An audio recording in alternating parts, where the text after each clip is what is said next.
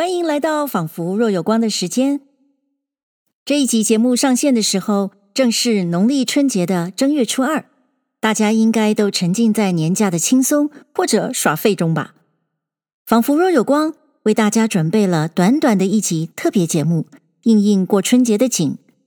我们一起听听沈从文在《过节与关灯》这篇文章中怎么讲元宵节的灯。如果你正困在返乡的车阵中，听完了沈从文讲花灯，但是还没到家，那就建议你回头去听听沈从文的《边城全集》喽。要是听完《边城》，你都还没到家，那就太厉害了，我也救不了你了。顺便提一句，沈从文写这篇文章是在一九六三年。所以文章中有一些什么劳动人民创造天安门广场与人民大会堂的灯景啊等等的描写，还有什么庆祝水坝落成啦、井冈山区新建设啦等等的内容。沈从文说，这些新的壮丽的灯景都是亿万人民当家作主、长期劳动的成果。当我们看到这些文字的时候，难免觉得有点怪，也觉得很有隔阂。我们也可能会怀疑沈从文的诚意。在今天节目的分享中，为了不破坏兴致，我就直接把这些部分删掉了。不过，与其怀疑他的感动是否是真心诚意，不如体会沈从文接下来的感叹。他说。对比于新中国的这些伟大的建设，回过头来看看半世纪前另外一些小地方年节风俗和规模极小的灯节灯景，就真像是回到一个极其古老的历史故事里去了。你看，真正感动他，也感动我们的，不就是那些遥远的？小小的，不那么重要，也不那么伟大的事情吗？沈从文《过节与关灯》，灯节的灯，元宵主要在关灯，关灯成为一种制度，似乎《荆楚岁时记》中就提起过。比较具体的记载，时起始于唐初。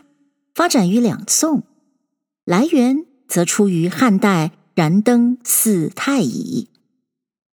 灯饰迟早不一，有的由十四到十六，有的又由十五到十九。灯饰得名并扩大作用，也是从宋代起始。论灯景壮丽，过去多以为无过唐宋。笔记小说记载，大多说宫廷中和贵族彩礼灯奢侈华美的情况。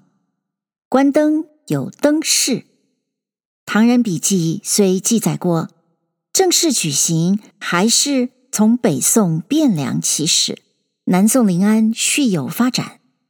明代则集中在北京东华门大街以东八面槽一带。从《东京梦华录》和其他记述。得知宋代灯市祭五天，由十五到十九，事先必搭一座高达数丈的鳌山灯棚，上面布置各种灯彩，燃灯数万盏。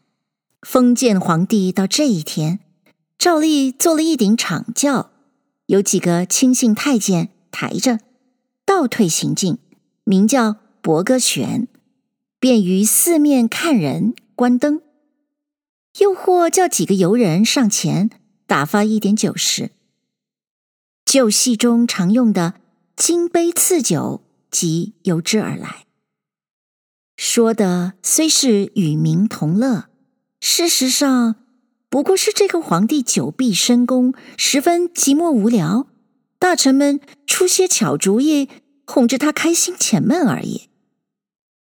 宋人笔记同时还记下许多灯彩名目，琉璃灯可说是新品种，不仅在富贵人家出现，商店中也起始用它来招引主顾，光如满月。万眼罗则用红白纱罗拼凑而成。至于灯棚和各种灯球的式样，有宋人观灯图和宋人百子闹元宵图，还为我们留下些形象材料。由此得知，明清以来反映到画幅上，如《金瓶梅》《宣和遗事》和《水浒传》插图中种种灯景和其他工艺品，特别是保留到明清锦绣图案中百十种极其精美好看、旁缀珠玉流苏的多面球灯，基本上大都还是宋代传下来的式样。另外，画幅上许多种鱼、龙、鹤、凤、巧作灯、儿童竹马灯，在地下旋转不停的滚灯，也由宋代传来。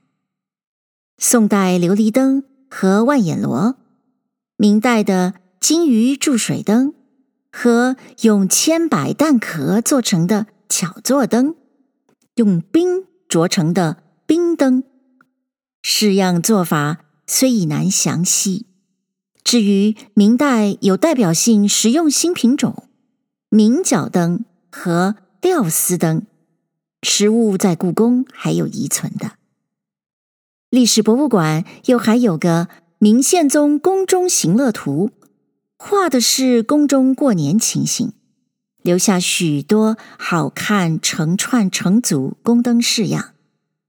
这个传世宫廷画卷。上面还有个松柏枝扎成、上挂八仙庆寿的鳌山灯棚，及灯节中各种杂剧、杂技活动、焰火燃放情况，并且还有一个乐队，一个百蛮进宝队，几个骑竹马灯演三战吕布戏文故事场面，画出好些明代北京民间灯节风俗面貌。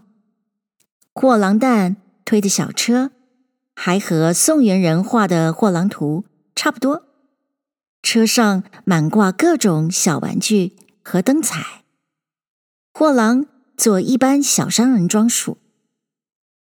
照名人笔记说，这种种却是专为宫廷娱乐，仿照市面上风光预备的。宫中养了七百人。就是为得皇帝一人开心而预备的。到万历时，才有大臣上奏，把人数减去一半。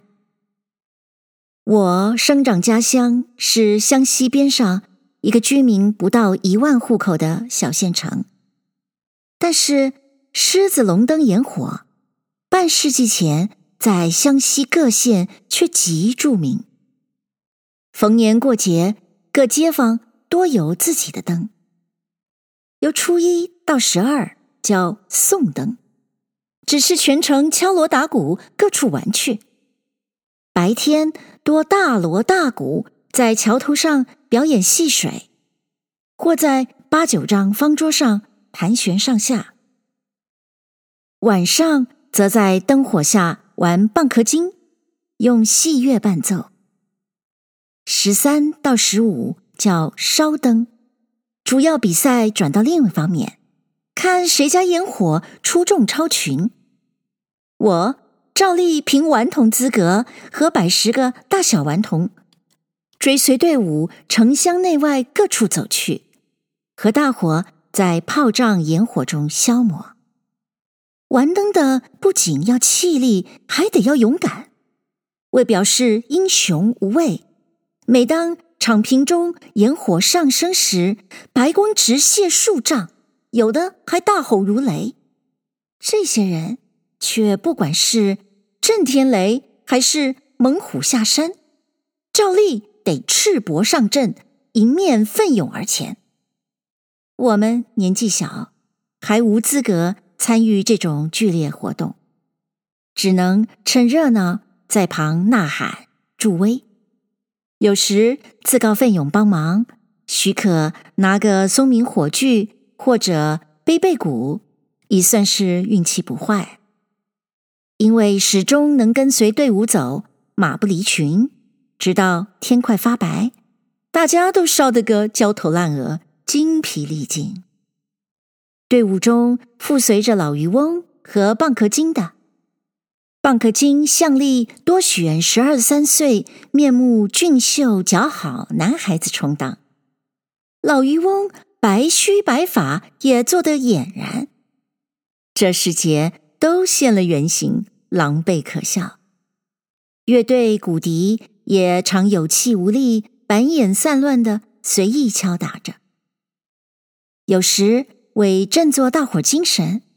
乐队中忽然又悠悠扬扬吹起八板来，狮子耳朵只那么摇动几下，老渔翁和蚌壳精急或得应着鼓笛节奏，当街随意兜两个圈子，不到中曲照例就瘫下来，惹得大家好笑。最后集中到个会馆前，点焰家伙散场时，正街上。江西人开的南货店、布店，福建人开的烟铺，已经放鞭炮、烧开门纸、迎财神。家住对河的年轻苗族女人，也挑着豆鼓、萝卜丝担子上街叫卖了。有了这个玩灯、烧灯经验底子，长大后读宋代永登节式的诗词。便觉得相当面熟，体会也比较深刻。例如吴文英作的《玉楼春词》上半阙：“绒绒狸帽遮眉额，金铲罗剪湖山窄。城间争看小腰身，倦态强随弦鼓拍。”写的虽是八百年前原夜所见，一个。小小乐舞队年轻女子，在夜半灯火阑珊、兴尽归来时的情形，和半世纪前我的见闻竟相差不太多。因为那八百年虽经过元、明、清三个朝代，只是政体转移，社会变化却不太大。至于解放后，虽不过十多年。社会却已起了根本变化。我那点儿时经验，事实上便完全成了历史沉积，一种过去社会的风俗化。边缘小地方年轻人，或者还能有些相似而不同经验可以印证。生长于大都市。见多识广的年轻人，倒反而已不大容易想象种种情形了。一九六三年三月，北京。谢谢您收听这一集的《仿佛若有光》。沈从文感叹着：对大都市年轻人来说，灯节习俗变成了。历史沉积。不过幸运的是，我们却还能通过他的文字，仿佛看见他小时候的年节景象。我们也可以想想，有哪些台湾过年的习俗是你我仍想保存下来的呢？下一期节目，我们将回到民国才女吕碧城的游记。如果您喜欢我们的节目，欢迎你在收听的平台上按下订阅。那么，我们下一集仿佛若有光的时间，再会喽。